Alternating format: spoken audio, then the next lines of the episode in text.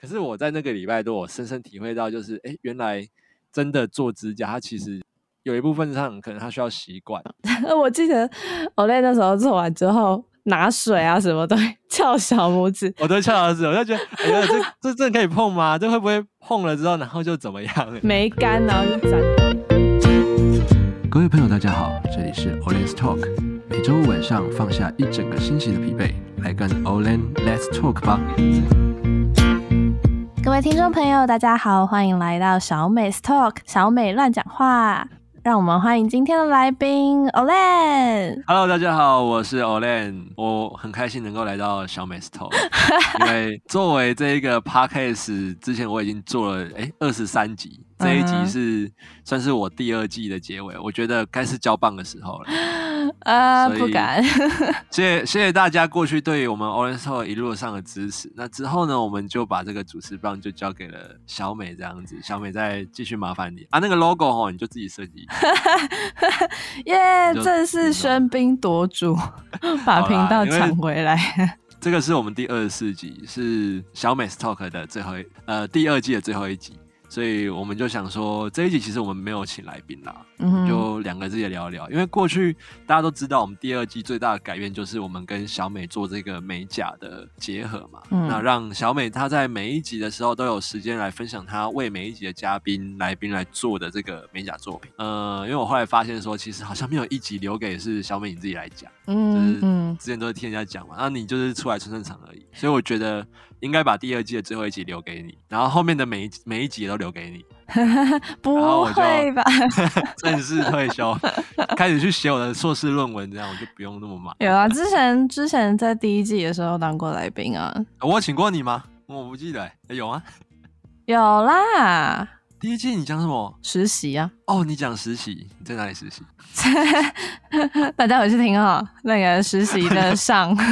我记得，我记得那哎、欸、那一集，我跟你讲，那一集很红哎、欸。我昨天上后台看哦、喔，uh -huh. 他的收听人数我不知道为什么一直在成长。嗯、uh 之前像那个另外很美也有来录过，嗯哼。然后那一集后来也有被那个就是有好像是一零四人力银行嘛。对、嗯，他们来问我说，可不可以把那集放在他们的人力银行的可能某个专区、新鲜人专区什么的，嗯、让新鲜人去参考。然后我就想说，奇怪，不是应该都放影片吗？为什么会放 podcast 这样？但是我就后来反正我就是给他们放了。嗯，所以之前我记得你们讲实习的那几集，其实数字都蛮高的，蛮漂亮的这样，嗯、我们满意。之后嗯，多加油。你说接棒你的主持。之后这个节目吗？对啊，对啊，我们小美 Talk 之后会大红大紫。哇塞，压力好大哦。那这一集我们没有来宾，所以我们这一集其实就是要留给小美的，想要问小美有关她在学习美甲方面的一些经验。小美，你是学美甲是学多久？半年多了，半年的时间。对，应该说、嗯、接触美甲这一块其实已经一年多了，然后有真正的去拜师学艺，就是。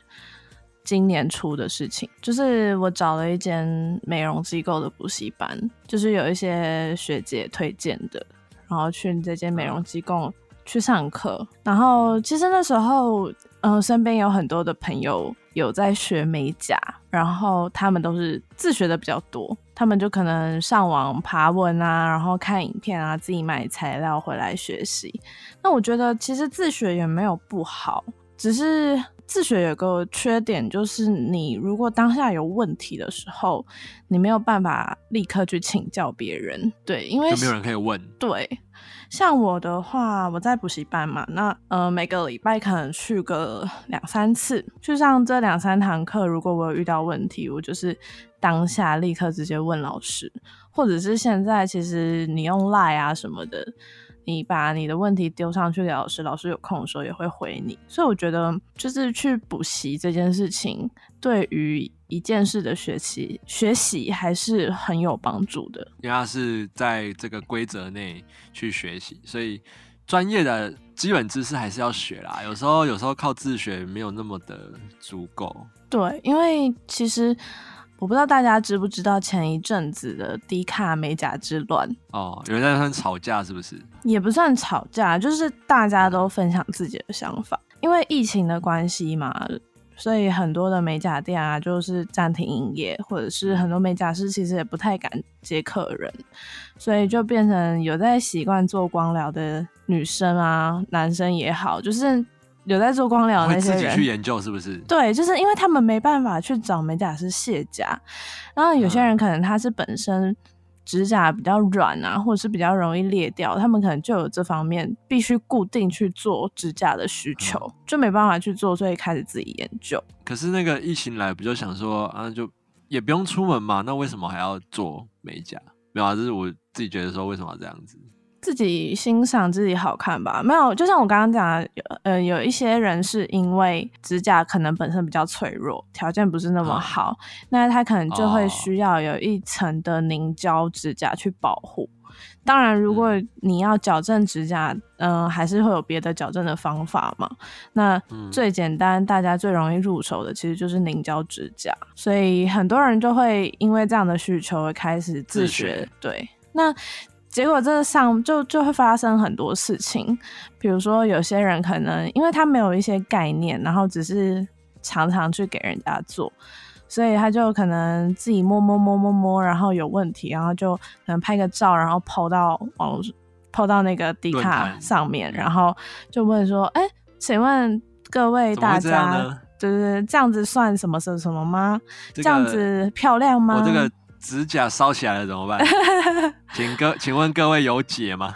呃，我觉得有些人发文的方式可能很有礼貌，或者是他真的是一个可以大家出来分享的一个问的对问题的话，是我觉得蛮好的。可是有些人就变得很生手。就我觉得，大家对这个状况是怎么样？对对对，有解吗？啊，这个怎么办？那个怎么那么那个怎么用？嗯，可是其实美甲这种东西啊，在网络上面的资料其实也算蛮多的。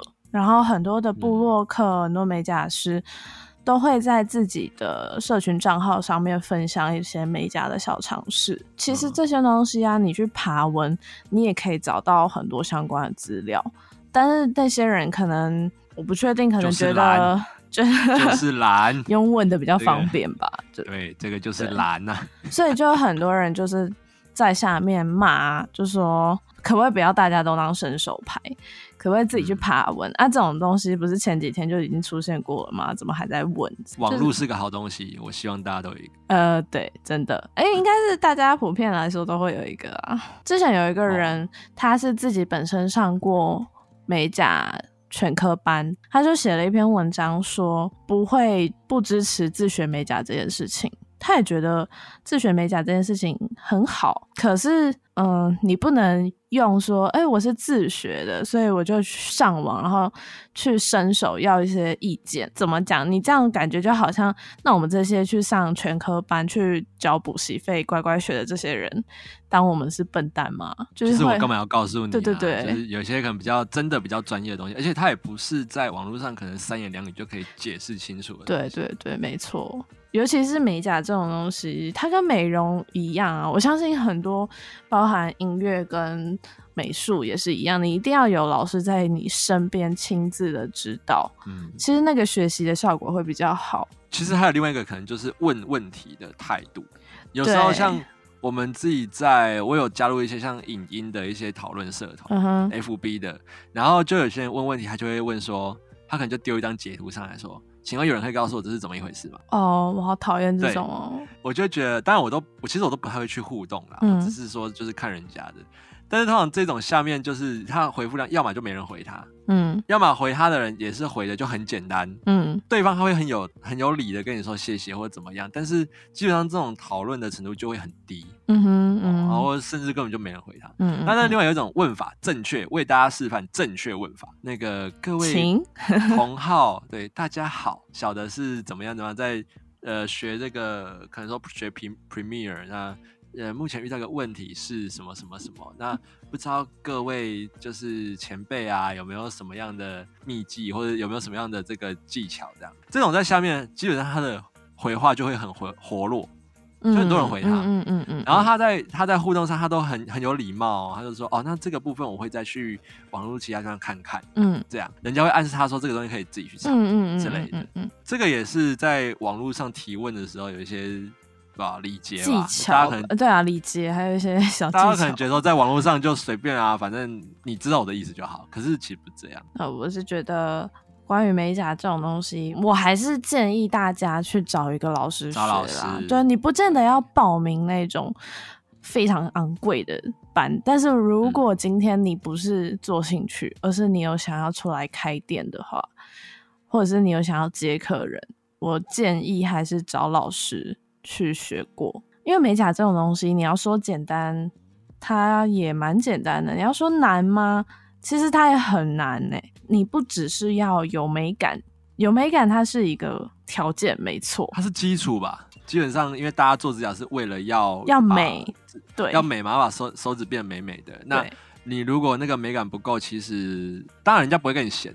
但是可能久而久之就不会有人来找你。对对对，有美感是一回事，可是你有美感之外，你有没有一些基础的尝试？比如说，今天一个客人他来，他的指甲可能是有咬指甲的状况，或者是他的指甲边缘很干燥，或者是他常常就是会有一些流血，因为干到流血的状况。那你要怎么去？就不健康。对，你要怎么去处理？然后你要懂得分辨什么是病甲，什么是健康的指甲。所谓的病甲，就是它可能会有一些霉菌感染，或者一些细菌感染的状况。如果有这样的状况，你还去帮这个客人做美甲，第一个，他的伤口有可能因为呃做凝胶的时候在照灯会一个放热，它除了会客人会不舒服之外，你的所有的美甲工具。全部通通要消毒一遍，包含你自己的双手，可能在试做的过程中都需要戴手套，因为这种东西是会传染的。你你如果今天你不会分辨什么是病甲，什么是健康的美甲，你有可能你自己就被感染了。你、欸、这个其实蛮危险的。对，所以因为毕竟它是它是跟你身体有关的东西。对，而且这是这已经是这已经算是皮肤病了，就是。很多人就像前阵子疫情啊，很多人没有办法去卸甲，那种指甲都已经长到很长了，它的那个凝胶指甲跟真甲之间就会有空隙，这时候跑水汽进去呢，它在没有办法蒸发的状况下就会发霉。发霉有我曾经看过那个指甲已经整个都绿掉了。很很恐怖，那个是找美甲师是没有办法处理，他一定要找皮肤科医师，找皮肤科对，对，找医生的。那当然也有一些美甲师可以处理这种状况，啊、可是嗯、呃，目前来讲，台湾的市场来说，会处理这样状况的美甲师很少，而且通常都会建议你直接去看皮肤科，因为他会有医疗上的问题。对，他可能他也不是专业，他没办法随便给你意见，对，不然到时候你指甲烂掉还要负责、嗯。美甲师不是医生。就是如果你真的指甲碰到有什么问题的话，啊、真的要去看医生。我觉得不管是什么状况，就让我觉得看论论坛上面很有趣，很多人就会比如说今天呃脸上长了一颗不知道是什么东西，然后他就拍照上去问哦，对，然后就问说，哎、欸，请问各位大大，这是什么？这是什么？你们有头绪吗？我们不是医生啊，就是。各大网友可能有些人是医生，可是他没有触诊，或是他没有跟你面对面，知道你那个脸上的那一颗到底是痘痘呢，是病毒感染呢，还是细菌感染呢？还是其实是被蚊子咬？对啊，哎、欸，他没有看到的时候，他没有办法帮你去做一个诊断，所以我觉得。大家就是如果有遇到什么呃身体上面的问题，还是要去找医生好吗？拜托拜托、嗯，有病就该吃药。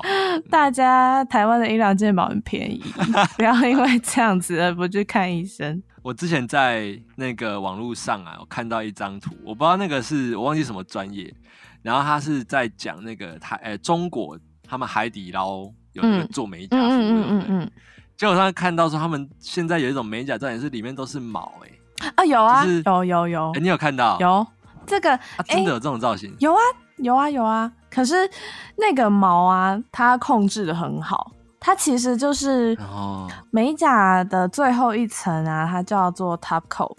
那嗯，这一层 top coat 它就在里面加了一些毛料。哦、对，可是这个东西你如果做的很好，像韩国很多的美甲师把它运用的很好，看起来就会很可爱。但如果你弄得不好，就会很像脚毛，对，会不好看。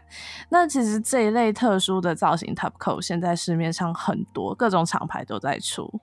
然后我觉得这也是蛮好的啦，因为在没有这些特殊造型的 top coat 之前，这些东西都是要纯手绘的哦。对，所以很考验美甲师的美术功力。他这种是用就是不同的材质去做一些结合，这样。说到这个特殊材质这件事情，有一个俄罗斯的美甲师。就常常会很喜欢玩各种生活上的东西。这位美甲师其实大家可以上 Instagram 上面搜搜寻，其实还蛮容易找得到的。你可能打一些英文的美甲的关键字，就可以知道。什么 nails 啊，对对对对，或者是 nails design 之类的，就是很多关键字你都可以搜寻到这个美甲师。甚至有时候你如果打开那个放大镜，应该就可以看到他的作品。这个美甲师他很有创意。然后很喜欢乱玩乱搞，可是他的这些作品没有办法运用在真正的美甲上，就是只是一个噱头。然后他之前惹出了一个很大的争议，就是 他放了什么鱼？鱼？对，活的鱼，活的鱼。他呢？在指甲上？对，他就是用看起来应该是凝胶啦。他把指甲延长，连了一个很长，然后做了一个 鱼缸，对，小小的水缸，就做了一个空间，然后是做了一个小小的水缸，然后就把一只一只的孔雀鱼放到那个指甲里面去。当然没有，没他没有封起来，他也只是就把它装进去，然后很快的就让就是把鱼放回去。对，他就是拍一个影片这样，很快就把鱼放回去。可是。这件事情就引起很大的一个争议，就是很多人就是，你怎么可以把鱼放在？对对对对，你怎么可以把鱼放在指甲里面？可是其实它的，我觉得这也是创意的一部分啦。但是那些鱼也是，他很快就把它，他很快他没有把它封进去，啊，他没有没有没有，他很快就把它放回水里了。啊、然后当然，因为他就是把指甲做了一个小缸嘛，所以还是有一些水是让鱼儿可以在里面呼吸。的确，这个把动物拿来这样放在人体上，对对对对对，就是游走在一个边缘地带。可是，我觉得这也是算，如果你以美学的角度，就是以设计或者是幽默的角度去看它的话，它也是对，也是一个创意，也蛮好的。而且它成功吸引到大家的眼球啊！对，那就是还有一个话题啊，这是蛮有趣的。我之前只有看过那个指尖陀螺啊，呃，指尖陀螺。对，坐在那个支架支架上面，然后那时候很红，那指尖陀螺很红啊。可是就是这种东西，就真的就是娱乐性质啊，或者是你说你要做一个美甲作品，然后去吸眼球。很好用，可是就 会不会有争议这件事情又要另外谈。就是他倒也不是说一定会顶着这个指甲出去，他可能只是为了要拍照，拍完他就卸掉。对对对对对，通常都是这个这种状况会比较多啊。上次有看到那个把那个美少女战士一套好像五个吧，嗯，然后全部用在指甲上，他好像是用磁铁，就是因为你指甲不够长，嗯，所以他就是。那个你真指甲上面可能做像脸啊到身体这个部分，嗯，然后身体以下的部分它就是用磁铁，可能用甲片，嗯，所以那个做上去那个指甲大概是原本大概三倍长，嗯嗯嗯嗯，很多。其实欧美人他们非常喜欢把自己的指甲延到大概三四倍长都有可能，他们很喜欢，尤其是乌克兰、俄罗斯。可是通常会做这种美甲的人啊，他本身就可能是模特儿。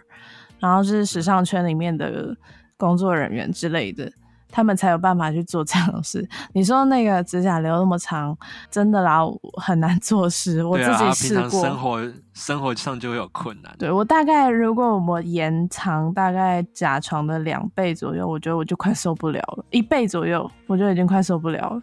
他那个洗头啊、穿衣服什么都勾勾到，真是他痛死。我记得有一次就是我要解皮带。然后，我发现我没有办法解皮带，因为那个指甲太长了，哦、然后干扰，对，它会一直抠到，然后如果我不小心扳到，它就好痛哦。其实跟各位朋友讲一下，我之前其实也给小美做过，对，然后我超不习惯的，呃，也不是说超不习惯，就是一开始会觉得哇，是这种感觉哦。嗯。然后我还刻意让它就是在我的手上好像留了，我忘记留了好像一两个礼拜吧。一个礼拜多吧。一个礼拜多，我是一个礼拜多，嗯、然后我真的就是有点受不了，因为它有点破损啊，跟我指甲状况不是那么好。嗯、然后我就想说啊，赶快用掉这样子。可是我在那个礼拜多，我深深体会到，就是哎，原来真的做指甲，它其实有一部分上可能它需要习惯。你要去注意它的状况，然后可能做事情上有时候就有一些不方便，对，不太方便的地方。我记得我在那时候做完之后，拿水啊什么都会 翘小拇指，我都翘小拇指，我就觉得，哎呀，这 这真的可以碰吗？这会不会碰了之后，然后就怎么样？没干，然后就沾到这样。典型，我不知道，我不知道各位各位第一次做美甲会不会有这种状况，就是指甲上你就知道它就是粘了东西，然后你就很小心的不要去。弄到它，可是滑稽啊！这也是就是为什么后来凝胶指甲大为流行的原因。其实大家早期都是给美甲师画，其实都是涂一般指甲油。可是，一般指甲油干的速度很慢，嗯、所以你要做其他事情的时候就会非常不方便。那凝胶指甲它很方便嘛，它就是画完照灯，照那些 LED 或是紫外线灯，它就干了。干了之后，你就哎。欸就可以做放心的做其他的事情，真的很方便。也难怪这么多人，就是现在我觉得这个产业已经越来越大了。其实对，就是很多人在做。然后就像我说的啊，包含呃自学的，去拜师学艺上过课的。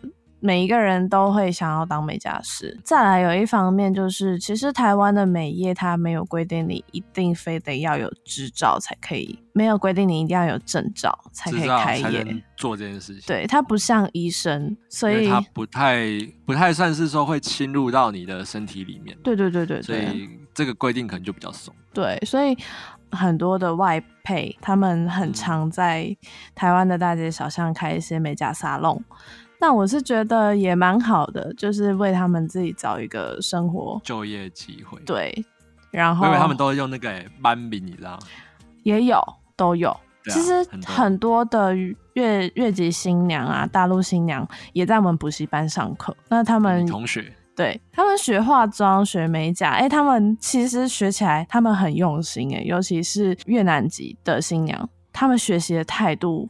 比台湾的一些可能跟他们同年龄的人来说，他们认真很多，更积极、更认真。他们有问题，他们马上就问，尽管就是他们这个问题可能就是有点基本，或者是有点入门。对，可是他们就是因为他们不会，所以他们就敢问。而且有时候他们的中文可能也不是那么好，所以他们在上课的时候，他们要更比别人就是用两倍的。心力去学习，对对对对，这值得鼓励啊，值得鼓励。而且台湾的其实有一些比较简易、比较入门级的。那个美甲证照啊，很多越级新娘他们在开美甲沙龙的时候，都会先去考到那个证照，就他们会比较在乎说要考到证照再来做这件事。对对对，我觉得他们在学习的态度方面，我觉得是很值得学习的。然后再来就是因为美甲这方面，你不见得一定要有证照才可以开业。对我而言呢，我还是希望我可以拿到那张美甲师的鉴定证照，尽管是。可能初阶的或者是很基本的证照，那我都希望我可以有一个执照之后呢，我再来跟别人说，哎、欸，我是美甲师。所以我我我在考试之前，我不敢称自己是美甲师，就是这个样子。美甲实习生，所以我们都称小美是美 甲美甲实习生。对，因为、欸、有有打算什么时候要考证照吗？呃，如果以规定上面来看的话，是今年底啦，十月、十一月左右。但是，一切都还要看疫情。对，因为现在小美也是远端教学嘛。对啊，我现在授课用视讯上课的方式。呃，其实也没有到嗯、呃、非常的不方便。可是，如果你有一些问题想要请教老师的话，老师可能就没有办法这么完全的呃对症下药，因为他没有跟你面对面。嗯、可是。在家上课的好处就是工具不用搬来搬去啊，你有一整箱，对对对对，可以吸嘛，对，因为那箱真的好重哦，真的很重，就是我觉得不这种美业的啊，不管是刺青师、纹眉师，然后呃美睫师、美甲师，要搬的东西都好多哦，欸、然后。呃，美容师更不要说了，美容师真的是。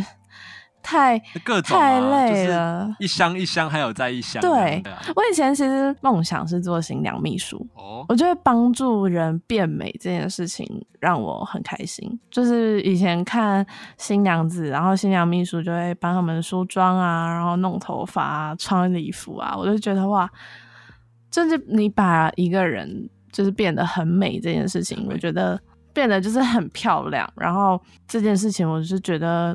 对我而言很有成就感，对，就像我有时候，我我可能也不是那种专专业化妆非常厉害的人，可是如果我今天可能告诉一个人这个美妆小技巧，然后他用了之后，他跟我分享他的心得，然后他觉得对他而言很有帮助，我就会觉得很有成就感。哎、欸，这好有趣哦！对啊，把人家变得很漂亮。那如果遇到那个遇到那个可能原本就六十分，会不会用上去之后就还是六十分？你说条件没有那么好的吗？对啊，嗯、这应该很多很多观众朋友都会有这个问题啊，就是大家可能对自己没什么自信、嗯、或者什么，他可能就是说啊，有画跟没画好像没有差。嗯，我觉得不能这样讲，哎，就是每一个人都有变美的权利，我这样认为，嗯、就是不管你天生的条件怎么样，你每一个人都可以靠一些，比如说服装搭配，比如说配件的搭配，然后化妆这类的东西，让自己变得漂亮。也可以，也也你也可以觉得自己天生就很漂亮，那我觉得这也没有什么问题。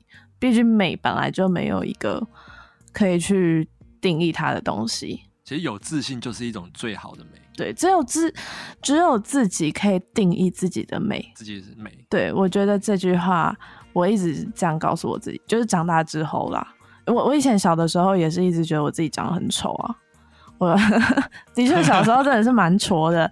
就是可能会比较没，应该说他也不是真的不好看，只是就没自信。其实像我小时候顶着一个厚厚的刘海，就是抗逃抗兵啊。但如果所以你是安全帽吗？然后对对对，蟑螂须吗？我没有蟑螂须，我没有蟑螂须，可是我有安全帽。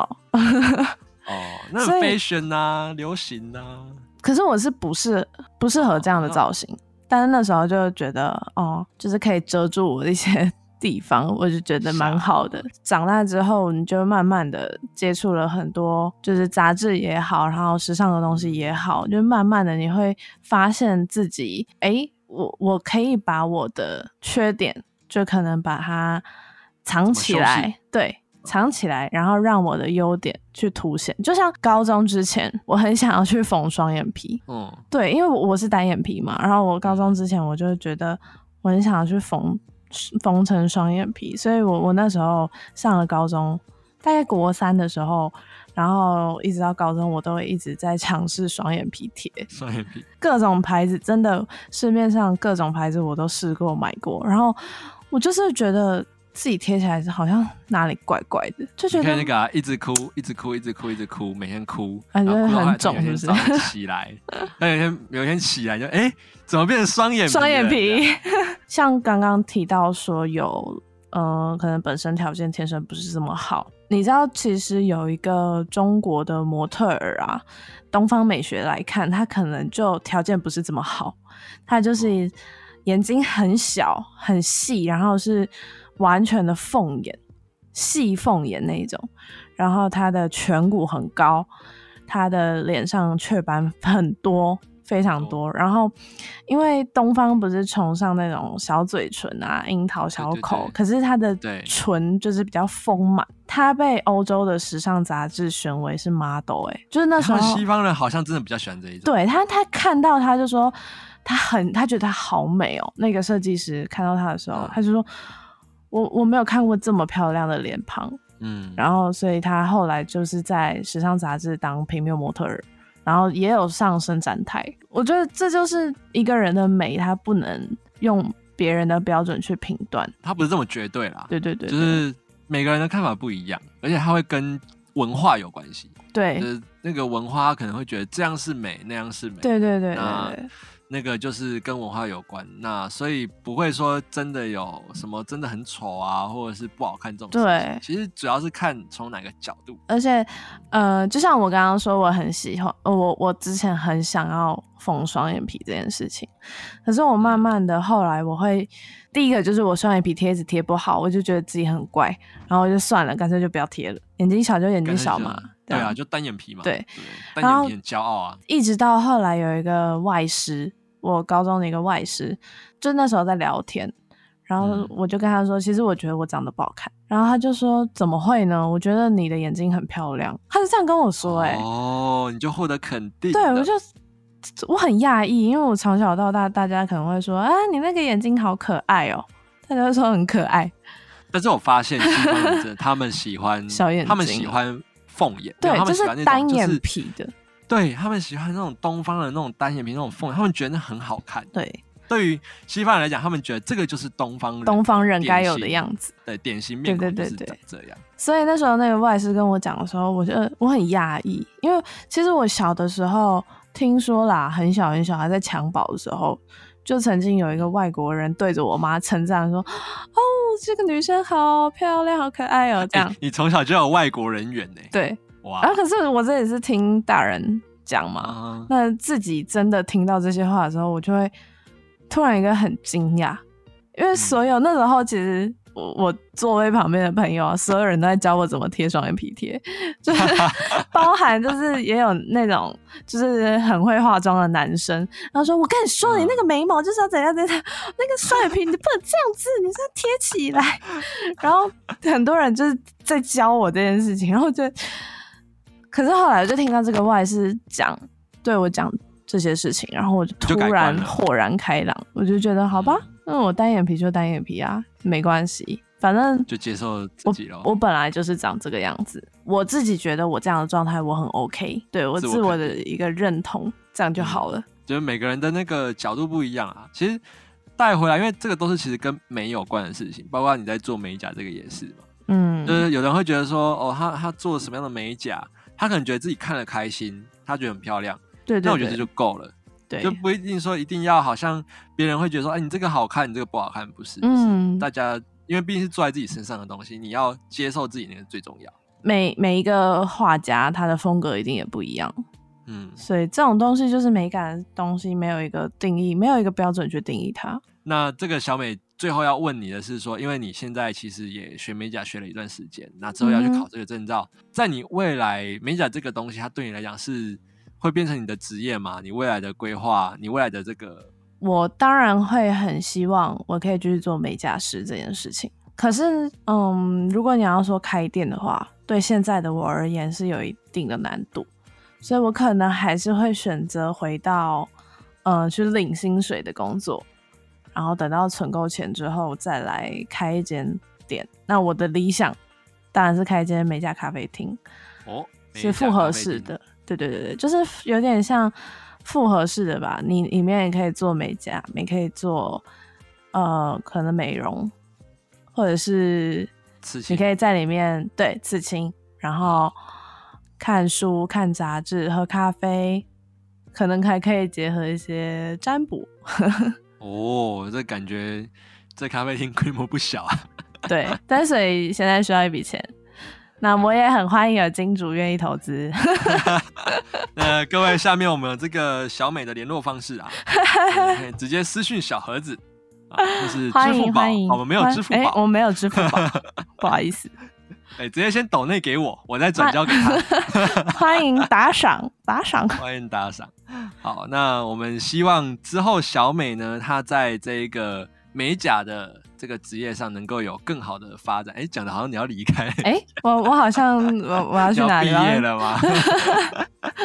那我们之后呢，我们继续欢迎小美继续来为小美 Talk 来做服务，我们会有更多的来宾这样子，请各位继续支持小美 Talk。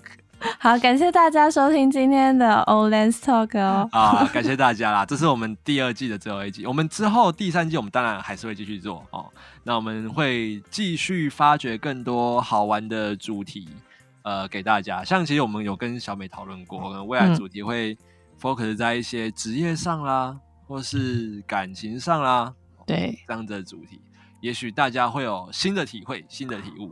好的，那我们这个 Orange Talk 呢，这一集就到这边告一个段落。之后欢迎大家继续收听我们第三季的 Orange Talk。那我们就跟大家先说拜拜喽，See you。